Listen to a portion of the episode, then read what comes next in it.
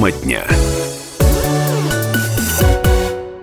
Вы слушаете радио «Комсомольская правда». Продолжает работу наша мобильная студия в 130-м квартале. А все дело в том, что в субботу, 9 декабря, «Комсомольская правда» в рамках большого проекта а Ледовый город счастья чистой воды провела концерт.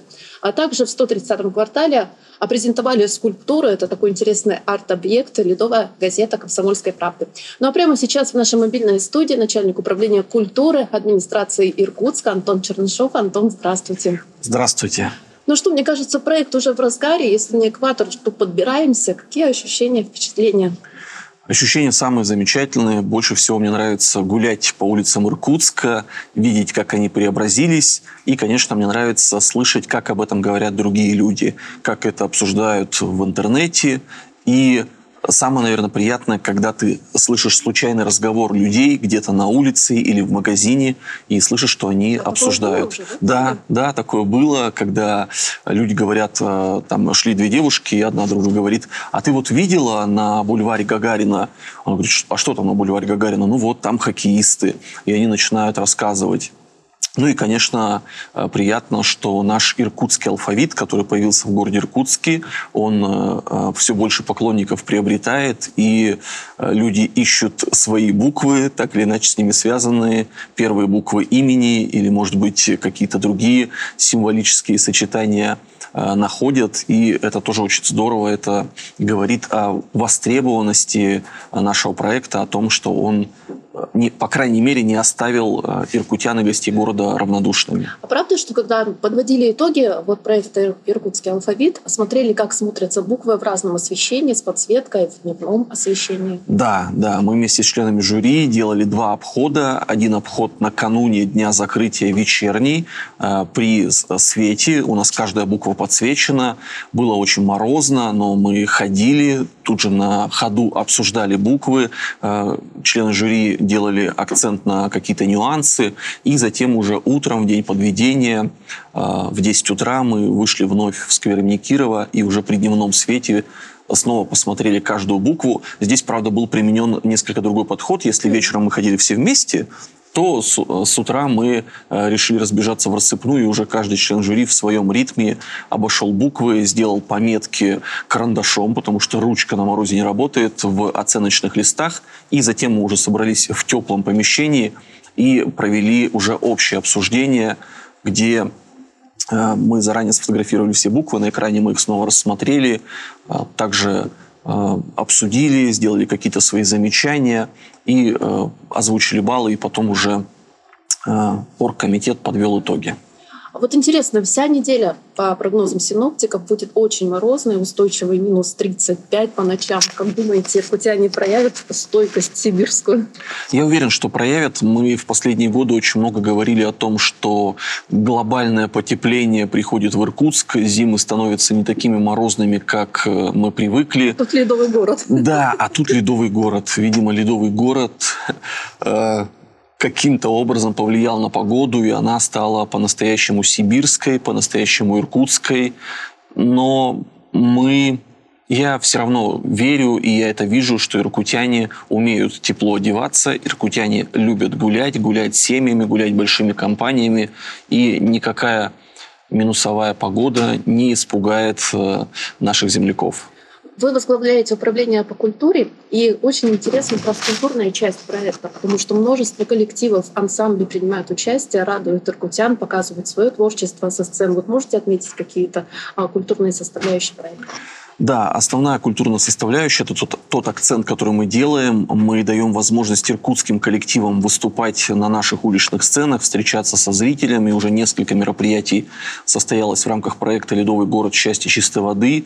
Конечно, мы также обращаем внимание на погоду. Нам очень важно, чтобы наши артисты Тоже чувствовали себя да, комфортно, чтобы они не замерзли, поэтому чтобы у них была возможность переодеться в подобающих условиях. Но надо сказать, что артисты стремятся на сцену очень сильно. Им нравится выступать, им нравится видеть горящие глаза зрителей.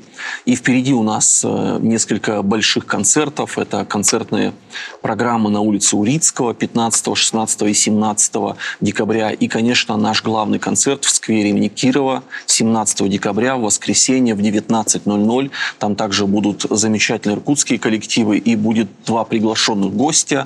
А, ну, одного из которых гостем, конечно, можно назвать с натяжкой. Это наш иркутский исполнитель, наш земляк МС Замер, который в данный момент проживает далеко от города, но всегда с удовольствием приезжает в родной Иркутск для того, чтобы выступить для своих а, земляков, для горожан.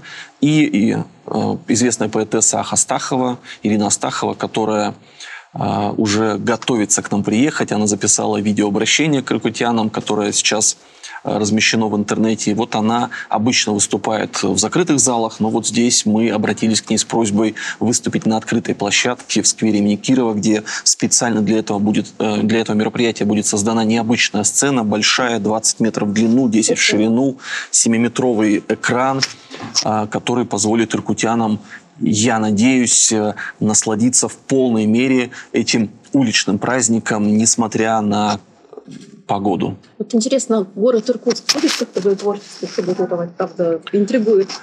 Да, мы говорили, мы говорили э, с ней о том, чтобы тематика счастья чистой воды, тематика ледового города была так или иначе отражена, и мы ведем эту работу, и очень скоро мы все с вами э, увидим, что же у нас получилось.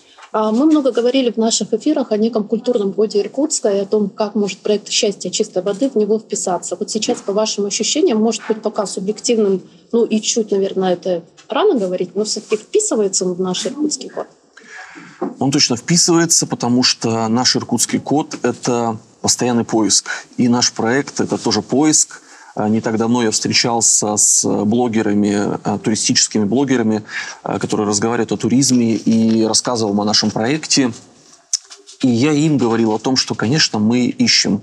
Это наши такие первые шаги в развитии событийного туризма, в том, чтобы вписать событийный туризм в культурный код города Иркутска. И здесь нам важно чтобы сообщество иркутян из самых-самых разных сфер деятельности больше участвовало вот в этом процессе обсуждения. И я надеюсь, что этот наш поиск приведет к результатам, а эти результаты пойдут на пользу городу Иркутску. Ну вот а, даже сейчас уже можно сказать, что бизнес включился азартно и очень охотно. Видимо, соскучились уже по таким большим глобальным проектам, по ледоколам. Да, да, это есть. И здесь, конечно, стоит отметить, что у истоков этого проекта стоят наши партнеры N Group, которые поддержали нас, когда мы подавали заявку на субсидию. Угу. Дальше к нам присоединились еще два больших партнера. Это «Легенда Байкала» и это «Фармасинтез». Есть еще э, те, кто вокруг нас, понятно, что мы с огромной благодарностью относимся к «Комсомольской правде», что Спасибо. мы вместе с вами делаем много проектов, и в этом проекте вы нас также поддержали, стали одними, одними из хедлайнеров этого проекта.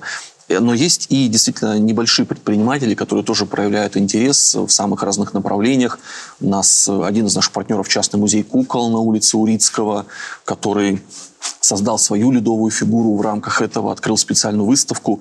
И здесь, конечно, я согласен, что наша задача сделать так, чтобы в будущем такие проекты, они вот уже чтобы уже бизнес шел и говорил, а давайте что-то делать, а давайте придумывать, давайте развивать, давайте повторим, давайте сделаем лучше. А в этом году я тоже задавала вопрос вашей коллеге Инге Корочкиной. Проект а, воплотился во многом благодаря а, помощи из федерального бюджета. Конечно, конечно. А как считаете, в следующем году есть шанс нечто подобное, может быть, даже еще с большим размахом устроить без такой подушки безопасности? Да, такой подушки безопасности у нас не будет, потому да. что э, субсидия, она, повтора ее не было, да, мы, соответственно, не подавали заявку. Но мы очень надеемся, что нам удастся сделать этот проект традиционным. Конечно, это большая работа. Конечно, здесь нам нужно понять, какую обратную связь мы получим от города, от горожан, от бизнеса, от э, властей разных уровней по итогам нашего проекта. И как только заканчивается наш проект, а это состоится э, по, значит, по документам 20 декабря, мы сразу же сядем и начнем думать о том, а что же на следующий год. Какой формат какие сроки, кто может стать нашими партнерами, из чего будет формироваться бюджет, а, кого еще нам привлечь. Например, если в этом году для конкурса «Ледовый алфавит», «Иркутский алфавит» мы привлекли скульпторов из разных городов России, то уже есть интерес э, от наших друзей из городов-побратимов. И, конечно, нам нужно развиваться и в этом направлении, и делать наш проект международным. Поэтому все будем обсуждать и будем делать все возможное для того, чтобы это направление развивалось. А вы знаете, Антон, еще в заключение нашей беседы хотела вот о чем вас спросить. Я подготовила нашла в интернете а, топ-30 интересных фактов об Иркутске. Они, наверное, больше туристам будут интересны, но все же иркутянам, я думаю, тоже стоит напомнить. Хотела один из них с вами обсудить. Давайте. А, до революции Иркутск часто называли сибирскими Афинами, Восточным Парижем и Петербург, Петербургом Сибири. Вот такие ассоциации. А как считаете, сегодня они актуальны? Скажу честно, я не был... Афины. Да, я не был в Афинах и не был в Париже. Понятно, что я много раз наблюдал эти города э, где-то в передачах, в фильмах. В Петербурге был и считаю, что сравнение с Петербургом, оно актуально. Э, мы похожи на Петербург. Понятно, что у нас есть улица Карла Маркса, и э, где ряд зданий действительно напоминают петербургскую архитектуру.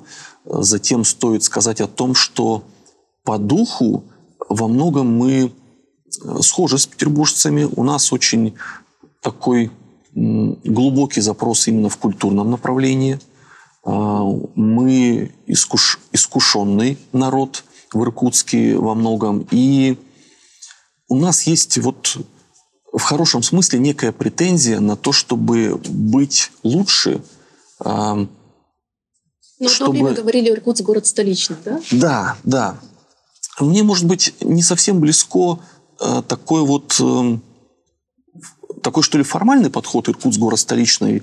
Наверное, каждый решает сам для себя, но точно, что Иркутск – это город, который хочет развиваться, который хочет становиться лучше и который претендует на то, чтобы не теряться в сравнительном ряду с другими городами.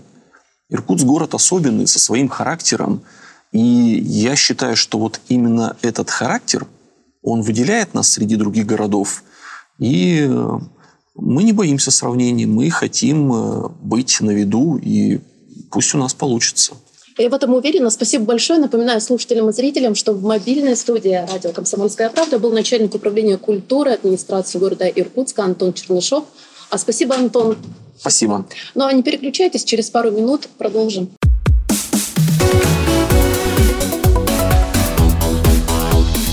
Тема дня.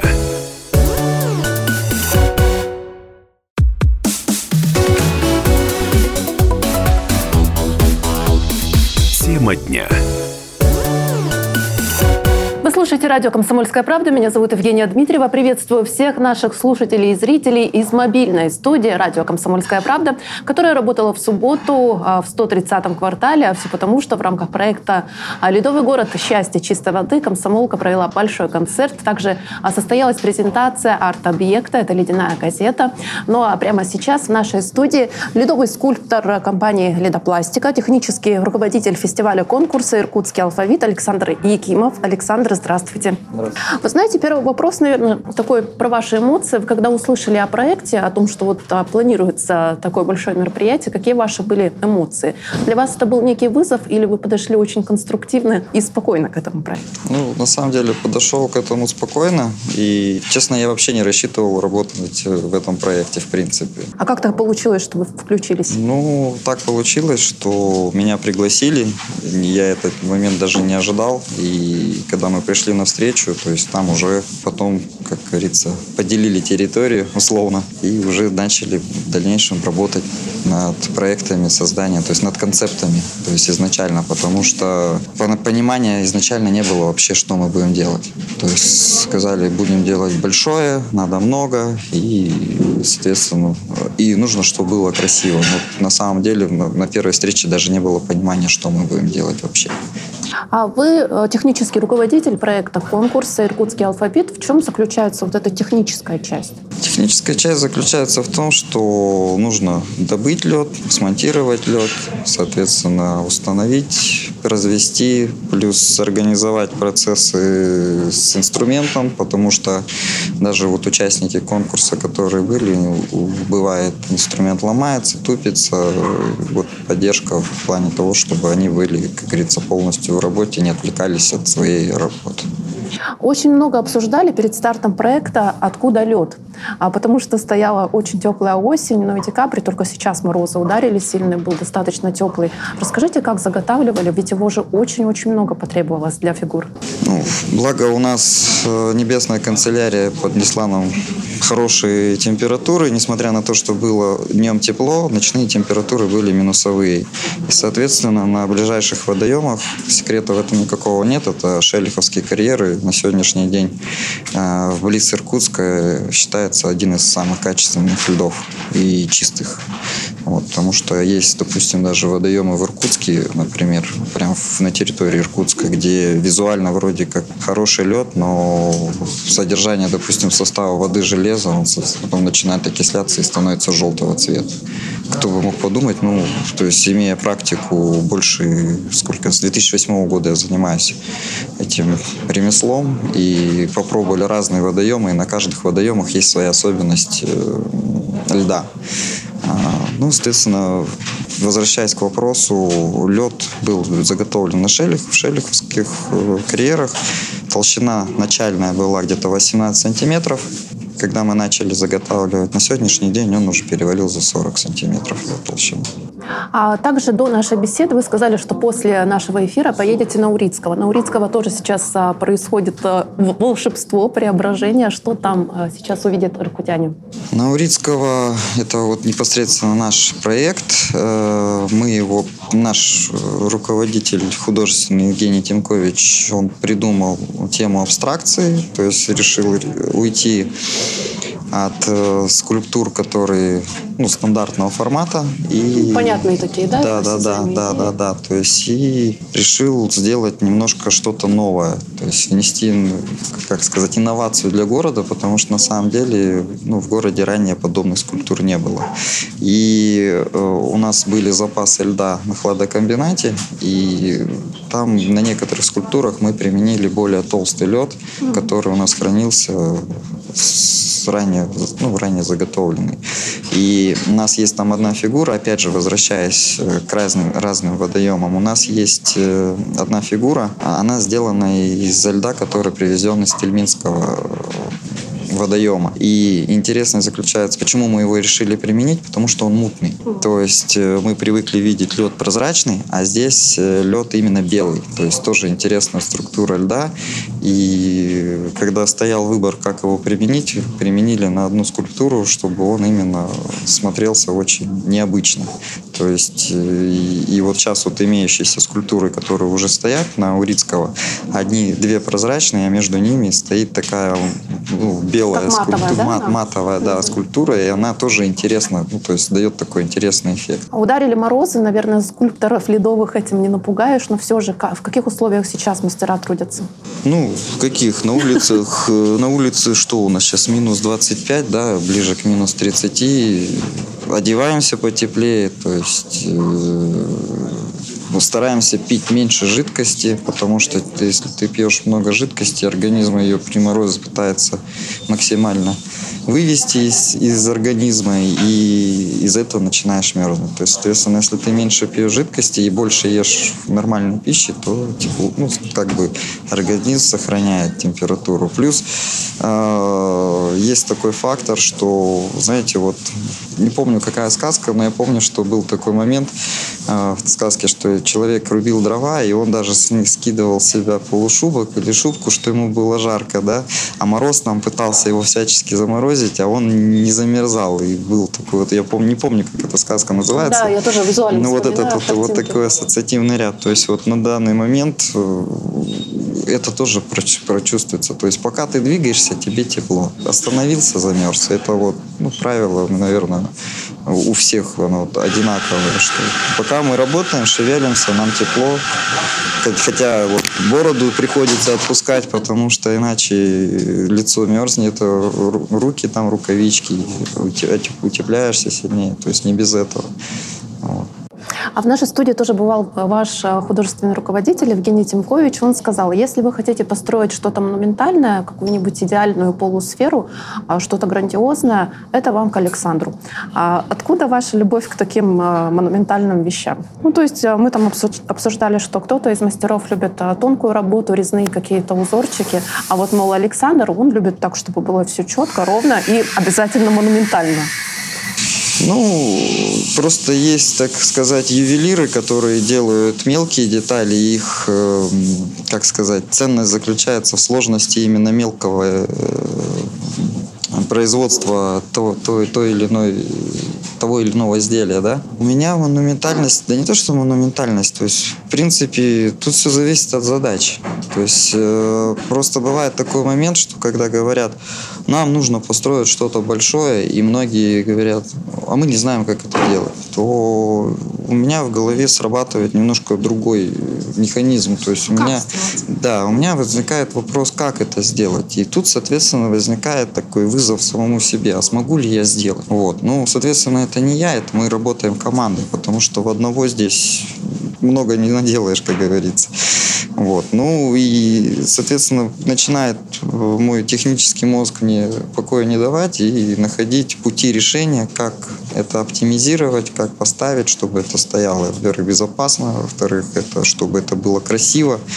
Ну, за красоту, конечно, все равно скульптором отдельная тема. То есть у меня все-таки больше именно техническая. Это инженерная Инженерная, да. Вообще же на ледовых скульптор, скульпторов не учат, нет такой профессии? Все приходят кто откуда? Вот ну, я как бы не назову, не назову себя скульптором, хотя все равно вы со льдом, да, со льдом работаю, резцы в руках держу. Вот мы газетку тут трезали вчера, как говорится, то есть приложил свою руку непосредственно. Но учиться, то есть это, ну, как говорится, есть люди-строители, которые учатся стройке. Там есть так называемые разные материалы. То есть где-то песок, бетон, дерево, да, то есть и точно так же скульпторы. Вот, допустим, у нас Евгений Тимкович заканчивал университет э, в Красноярске, да, и они, говорят, как скульпторы, мы работали тоже с разными материалами. И лед это тоже как отдельный вид материала. Причем интересно э, то, что он как эм, отдельный предмет, допустим, вот в учебном заведении, его никто не, пропад, не преподает. Точно так же, как и в строительстве. По льду спроси любого строителя, он скажет, очень удивится. Да, что из льда можно построить. Хотя они все знают, что строят ледовые городки. А как строить, это уже ну, путем проб и ошибок, потому что тут нужно понимать свойства льда. Вот на сегодняшний день, например, стало холодно, лед стал твердый. То есть есть такое понимание, твердый лед, мягкий лед.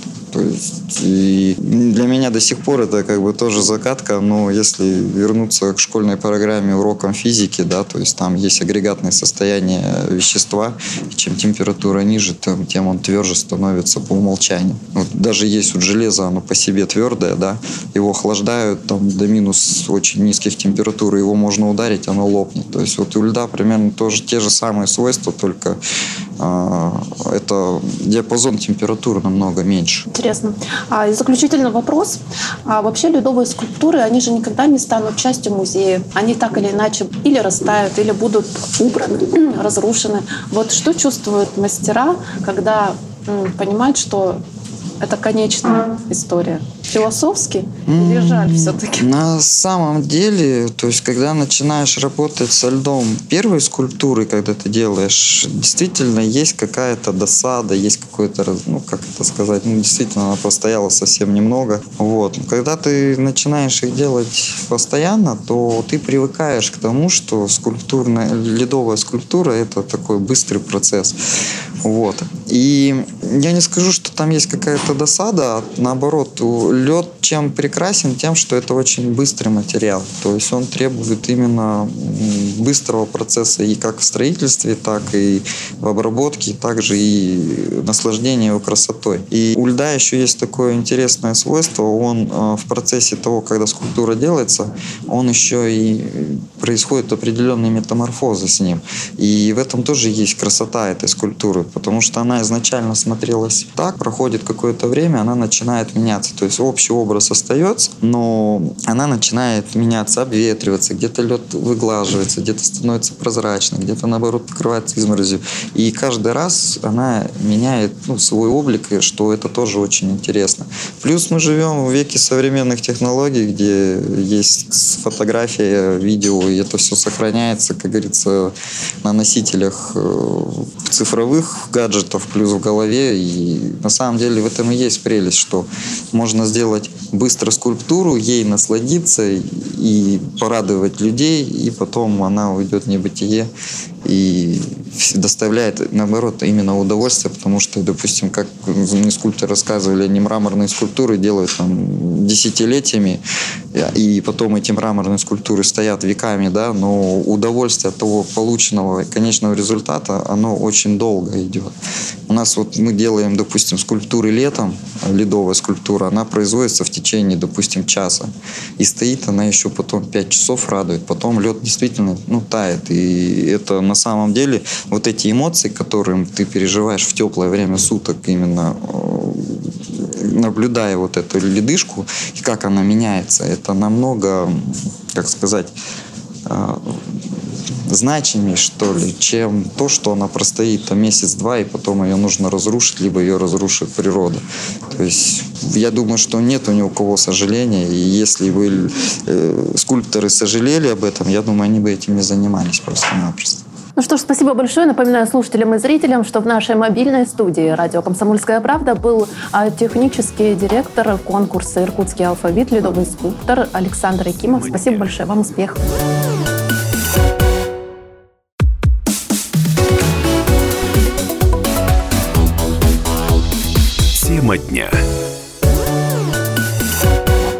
Слушаете радио «Комсомольская правда». Продолжает работу мобильная студия в 130-м квартале. И прямо сейчас к нам присоединился профессор, доктор исторических наук, председатель Общественной палаты города Иркутска, а также директор иркутского филиала медиагруппы «Комсомольская правда». Все это Станислав Эдфард. Здравствуйте. Привет. А, Комсомолка включилась в большой проект э, «Ледовый город. Счастье чистой воды». А, хотела у вас спросить, как вы услышали о нем впервые? Ну, мы же веселая газета, и там, где, и там, где что-то начинает вариться, мы обязательно там. Мы об этом писали, гранте, мегагранте, который город выиграл. Они все большие молодцы. Инга Курочкина, ее команда, молодцы. Они выиграли этот грант. И поэтому мы поняли, что мы обречены быть вместе. А как вы считаете, что Иркутску даст этот проект? Ну, все это накопленная история. Вот если разово, то ничто никому ничего не дает. А если это все время в развитии, то, безусловно, это такой потенциал, кумулятивный эффект. Вот одно к одному, кто-то услышал, кто-то кому-то рассказал, люди видят, что какая-то движуха идет. Это все процесс. Поэтому Иркутску э, будет и что вспомнить, и как это дальше развивать. Ну, к сожалению, или к счастью, может быть, с погодой не очень повезло. Но я смотрю, машины ездят, люди ходят. Так что... Ну, мороз, сибиряки, нас не испугать этим. Не испугать. А сейчас много говорят в том числе о каком-то неком коде Иркутска. А понятно, что это абстрактно. Но все же, вот в чем он? Иркутск, иркутскость? Нет, э, на самом деле э, вот этот код, ну, некоторые называют его культурным кодом, Некоторые называют это иркутскостью. На самом деле код – это не абстрактная история. Я считаю, что иркутский код – это накопленная история. Это, опять же, не разовая такая консистенция, это все мешалось очень долго. Еще раз подчеркиваю, я люблю об этом говорить и очень часто говорю, потому что это правда. Иркутск изначально не был никогда пролетарским городом. Это город был мещанский. Что, кто такие мещане? Это врачи, учителя, военные, чиновники и так далее. То есть это фактически креативные классы. И поэтому вот код Иркутска, он в этом и заключается, что здесь слишком много было креативных людей, креативных идей. Ну, смотрите, э, причем это шло не только такой процесс взаимообогащения, это шло не только от населения, от народа, потому что здесь было очень много приезжих, вот эти хоть культуры мешались, но и шло и от чиновников, к примеру. Иркутский генерал-губернатор Синельников первое, что делал, построил театр. В том дореволюционном Иркутске было несколько театров. В 20-е годы тон культуре задавал Иркутский университет студенты Иркутского университета, которые обладали гигантским потенциалом и управленческим, и образовательным, и просветительским, и так далее. И вот дальше можно э, разлагать все это, так сказать, на составляющие. Угу. Даже в экономике, понимаете, даже в экономике было столько креатива. К примеру, одна подгородная деревня славилась тем, что делала кареты. А вторая деревня славилась тем, что она делала колеса, причем были очень э, редкие такие ремесла, делали спицы из кореньев деревьев. То есть это очень крепкая была конструкция. Третья деревня или третьем месте делали суда. А суда это, я извиняюсь, очень сложная инженерная работа. И вот все вместе, все вместе, это и дало возможность сказать Иркутск культурная столица или Иркутск управленческая столица, Иркутск э, промышленная столица. А еще мы порой слышим о том, что Иркутск это город транзитный, потому что к нам гости приезжают в первую очередь на Байкал, ну а город это некий перевалочный пункт. Вот как бы вы это прокомментировали? Ну, мне не нравится вообще слово «транзитный», потому что это какая, несет в себе какой-то дух непостоянства. Mm-hmm. Знаешь, как, как в песне «Вот она была и нету». А вот. Э, да, имеется в виду, что ну, Иркутск изначально находится в таком месте, где сходятся пути, и это очень важно. А с точки зрения торговой, Иркутск находился как раз на таком перекрестке путей, но не в том понимании, как вот говорят, этот город стоит на перекрестке путей. А этот город занимался тем, что он обеспечивал все остальные сибирские города и веси а, продуктами питания, продуктами ремесла, продуктами промыслов, ну и так далее. И гигантское количество ярмарок. Витус Беринг, извините, когда свои экспедиции делал, он в Усольском районе современном, ну это Балаганский район, в Тельме, открывал суконную фабрику, железоделательный завод и так далее. Балаганск, тот, который, та часть, которая сейчас затоплена, так называемая Лимская пашня, она вообще кормила всю Сибирь. Там урожаи были-то покруче, чем ну, сравнимые с черноземной Украиной. И поэтому вот это вот все место, оно такое излюбленное, оно, знаешь, не знаю, как тебе сказать, это воцерковленное, это, наверное, будет, не совсем будет точно, правильно, но это такое место, которое, э, скажем так, Богом поцеловано было. Тут же еще один очень важный момент. Ведь это не 100, не 200, не 300, не 500 лет, не 1000 лет, это много-много лет назад, когда был ледниковый период, вот эти вот сибирские участки, здесь не было сплошного льда в отличие от Европы. Здесь по краям вот этого ледника были такие притундровые зоны. А что такое притундровая зона? Это болото. А что такое болото? Это гигантское количество э, птиц, это различные дичь, то есть эм, люди и звери имели в достатке пищу. И один из известных ученых, он говорил о том, что он писал даже об этом что а тот древний сибиряк не был агрессивным. А он не бегал с копьем или с, со своим этим томогавком дубиной за соседом, который жил под горой. Он вполне имел возможность питаться. Соответственно, у него больше времени уходило на созерцание звезд, на то, что он там с горы смотрел на Байкал. В общем, это такие стороны человеческой, человеческого характера, сознания, которые дарили ему Э, образы.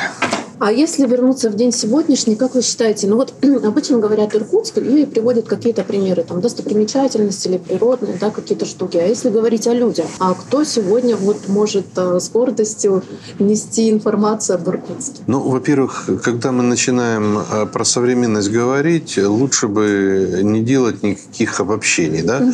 Мы можем сказать, что вот, например, там в, пяти, в 40-х годах Иркутск как при, не, при, не, не фронтовой город, город, но глубокий тыл был городом госпиталей. Здесь э, поднимали раненых, которые потом уходили снова на войну. Если мы говорим о 60-х годах, то мы, конечно, говорим, что Иркутск это был перевалочный пункт и место, откуда шли на Братск, на Устилимск. То есть здесь формировали, пытались сформировать. Мы заняты, мы сейчас общаемся мы э, здесь формировали то, что называется нового человека. Мы хотели это сделать. Что такое Братск? Что такое БАМ? Это попытка не просто построить еще одну плотину, не только железная дорога, но это попытка вот это вот советское общество, которое в таком вот состоянии, понятно было, проигрывало, оно слабело, создать нового человека, нового советского человека. И во многом эти попытки увенчались успехом. И случайно там, скажем, БАМ и Братск оромантизированы так, что э, люди до сих пор помнят. Там, конечно, и за запахом тайги, и за туманом, ну и за деньгами тоже ехали. В этом нет ничего плохого. Профессор, я тут гостям, которые приходят в нашу мобильную студию, подготовила некоторые интересные факты. С радостью. Рассказывала тоже соведущему Антону Чернышову, что, наверное, больше туристам они интересны, но иркутянам тоже, думаю, будет любопытно. И вот интересный факт о трамваях. Сейчас вам подыщу. Трамваи появились в Иркутске вскоре после войны, причем довольно долго этот вид транспорта был бесплатным. А как вы считаете, об этом тоже много спорят, какое будущее у трамвая в нашем городе? Знаете, все споры проистекают, когда не хватает на все денег. Когда денег достаточно, то как бы э, процесс идет по пути улучшения, интенсификации, а не по пути снять рельсы в одном месте и перенести их в другое место. Ну, вы знаете, на Кругбакальской до железной дороги во время войны рельсы сняли, отправили под Сталинград. Ну, не хватало нам возможности выпускать всего чего угодно. Вообще, до трамвая в Иркутске была конка. То есть мы ничем не отличаемся в этом смысле от всех остальных, от Европы той же самой, Китая, к примеру. То есть большой вагон на колесах запрягали лошадей туда, и вот он катался по городу, возил людей. Я хорошо очень к трамваю отношусь. Но мы же знаем, что трамвай в современных условиях должен быть немножко выглядеть по-другому. Резиновые должны быть, во всяком случае, бесшумные, не резиновые, ну какие-то бесшумные рельсы. Вот. А Иркутску трамваев, знаете, это тоже какая-то частичка кода – это э, память какая-то, это ностальгия какая-то. Но э, я точно понимаю и знаю, что через э, проходит сто лет начинает потихоньку возвращаться то, что уже было опробировано. Поэтому, если мне сегодня скажут, надо разобрать рельсы и, и потому-то, потому-то и потому-то, не знаю, то ли надо, то ли не надо. У нас был такой председатель горосполкома Николай Францович Салацкий. Ну, было такое поветрие, он снес все решетки ажурные в Иркутске, потому что с заборами типа боролись. А потом, когда он ушел на пенсию и стал членом, председателем Всероссийского общества охраны памятников истории и культуры, он все эти решетки восстановил.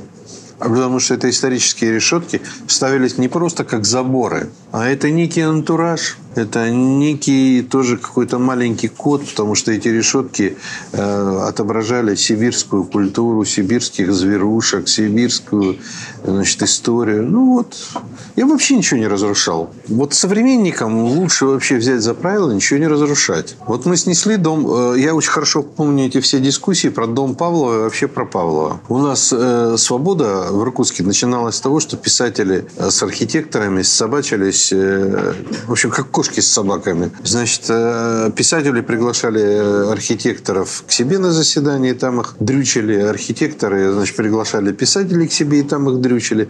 Я очень хорошо помню обсуждение, э, значит, шедевров Павлова. А вот.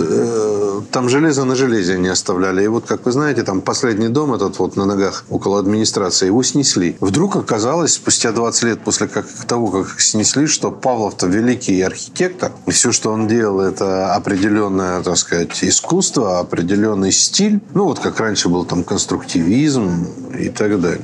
Ну что ж, профессор, отпускаю вас на мероприятие. Прямо сейчас начнется большой концерт в 130-м квартале хороших эмоций и не мерзнете. Спасибо, вам счастливо.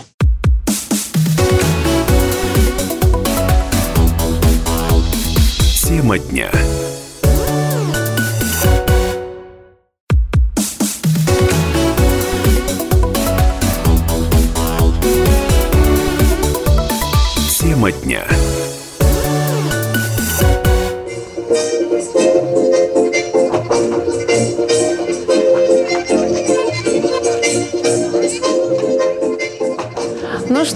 Продолжает работу мобильная студия радио «Комсомольская правда» в 130-м квартале. И прямо сейчас к нам только с мороза настоящая снегурочка Татьяна Агай, ансамбль «Задоринки» принял участие в нашем концерте. Как вам, Татьяна, впечатление от выступления в такой мороз на открытой сцене? Ну, для нас это э, первый опыт в такой мороз. Мы выступали только на Масленицу, там, где э, была продажа наших изделий. И сразу после этого шел наш номер, и потом опять продажа. То есть мы вот так бегали туда-сюда, и поэтому вот это первый наш, первый наш опыт, э, тем более на городе. Ну, вообще, вот для будущего, как вы считаете, подобные идеи, они могут стать некой визитной карточкой Иркутска? Я считаю, что все подобные идеи, вот такие, которые особенно проводятся в зимний период, это Сибирь, да, просто это вау, молодцы. А расскажите чуть о вашем ансамбле. А нашему ансамблю нынче исполняется 6 лет. А, Там участники у нас бабушки, многодетные мамы. Я являюсь многодетной мамой и бабушкой уже. А Возраст возрастные у нас участницы от 45 до 65, там некоторые выше. А Репертуар мы берем только русский народный. Стараемся только вот русские народные. У истоков нашего ансамбля стоял Мухин Николай Михайлович. А, это заслуженный работник культуры Бурятии. Но так как он по состоянию здоровья ушел, и его место заняла я, по образованию хореограф, и никто не был против. Все были рады, что никто не распался, не развалился, и мы танцуем с радостью. А я тоже очень много лет занималась народными танцами, русскими народными, и как-то был такой в подростковом возрасте переломный момент, когда казалось, что это, наверное, не модно. А бальные танцы, современные танцы. Но вот как-то удержалась, и вот лет 25 я занималась танцами. Вот сейчас, как вы считаете, молодежь, а можно вовлечь а, в эту работу, в сохранение наших традиций в том числе? Я считаю, если ребенка воспитывать, начинать воспитывать именно в традиции русского э, народа, э, традиции прививать туда к нему в семье, то есть что- чтобы они были изначально, то это сохраняется.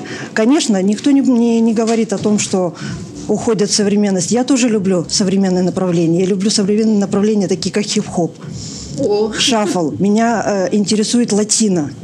Мне очень нравятся латиноамериканские танцы. Но дроби дробить, ну вот, хоть и бейте, я не, не перестану, нет, ни за что. Ну что ж, спасибо большое, Татьяна. Успехов, процветания вашему коллективу. Спасибо за участие. Спасибо вам, что вы нас пригласили. Приглашайте еще, мы будем очень рады участвовать. в этой- Дробить, дробить, прям мотать и ковырять. Спасибо.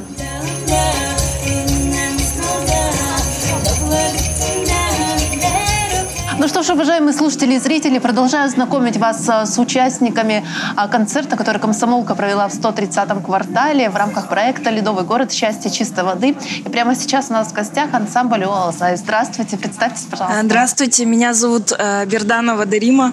Я являюсь э, хореографом-репетитором ансамбля «Улалзе».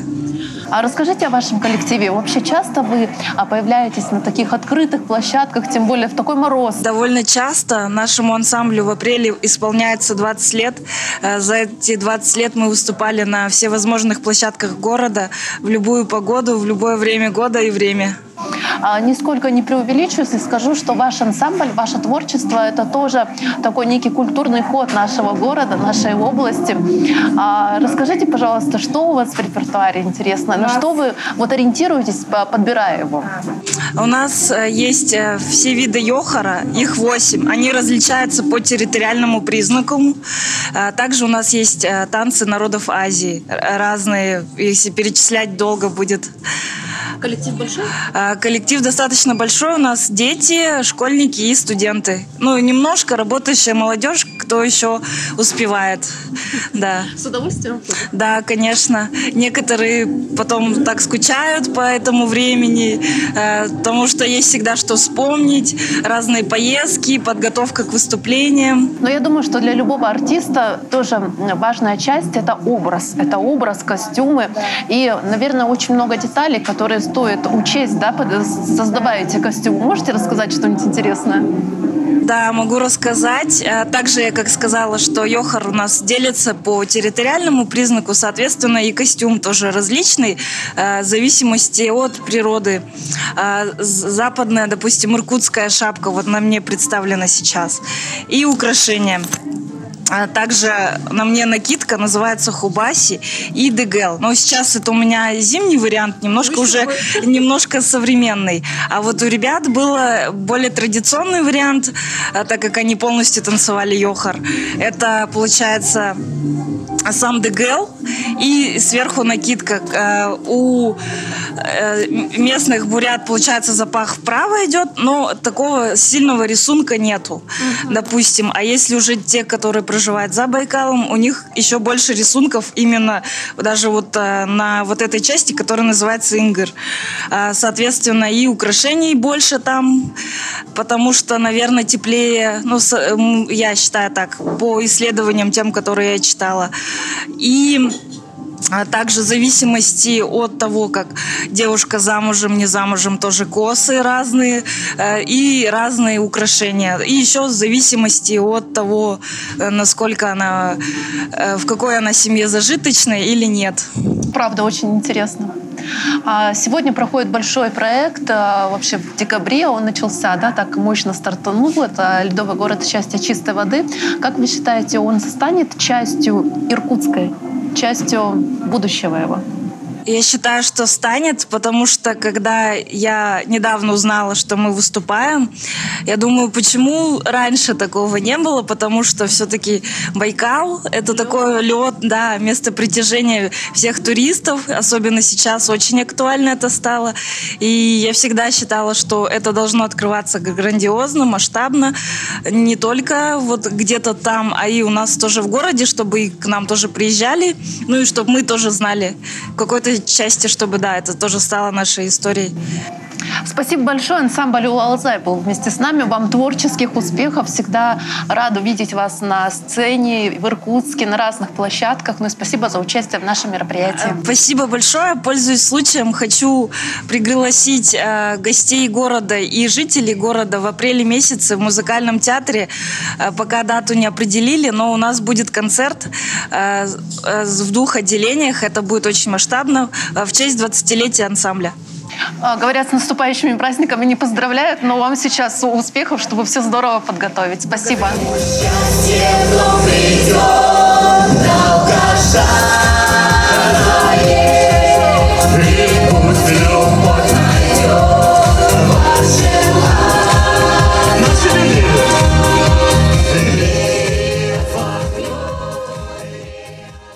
что ж, мы продолжаем работать в мобильной студии, принимаем в гостях артистов, которые выступают на сегодняшнем концерте. И прямо сейчас у нас в гостях Красная Горка, Андрей Сырцов. Андрей, здравствуйте. Здравствуйте. Что подготовили для сегодняшнего мероприятия? Думаю, самое веселое. Вот все, что мы умеем, песни, танцы, мы приготовили интерактив с гостями. Поэтому постараемся сделать так, чтобы настроение сегодняшнего дня запомнилось всем э, людям, которые пришли в 130-й квартал.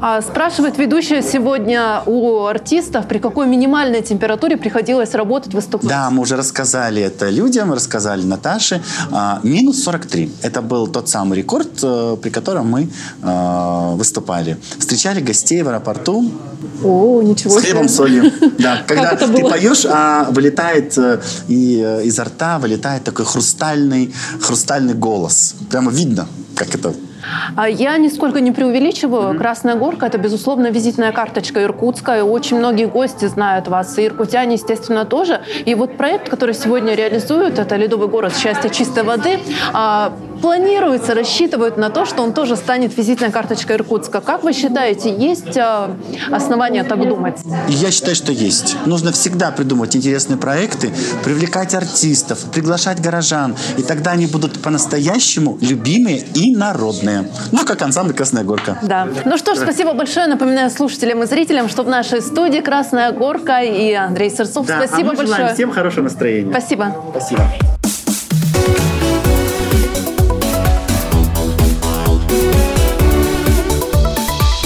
Тема дня.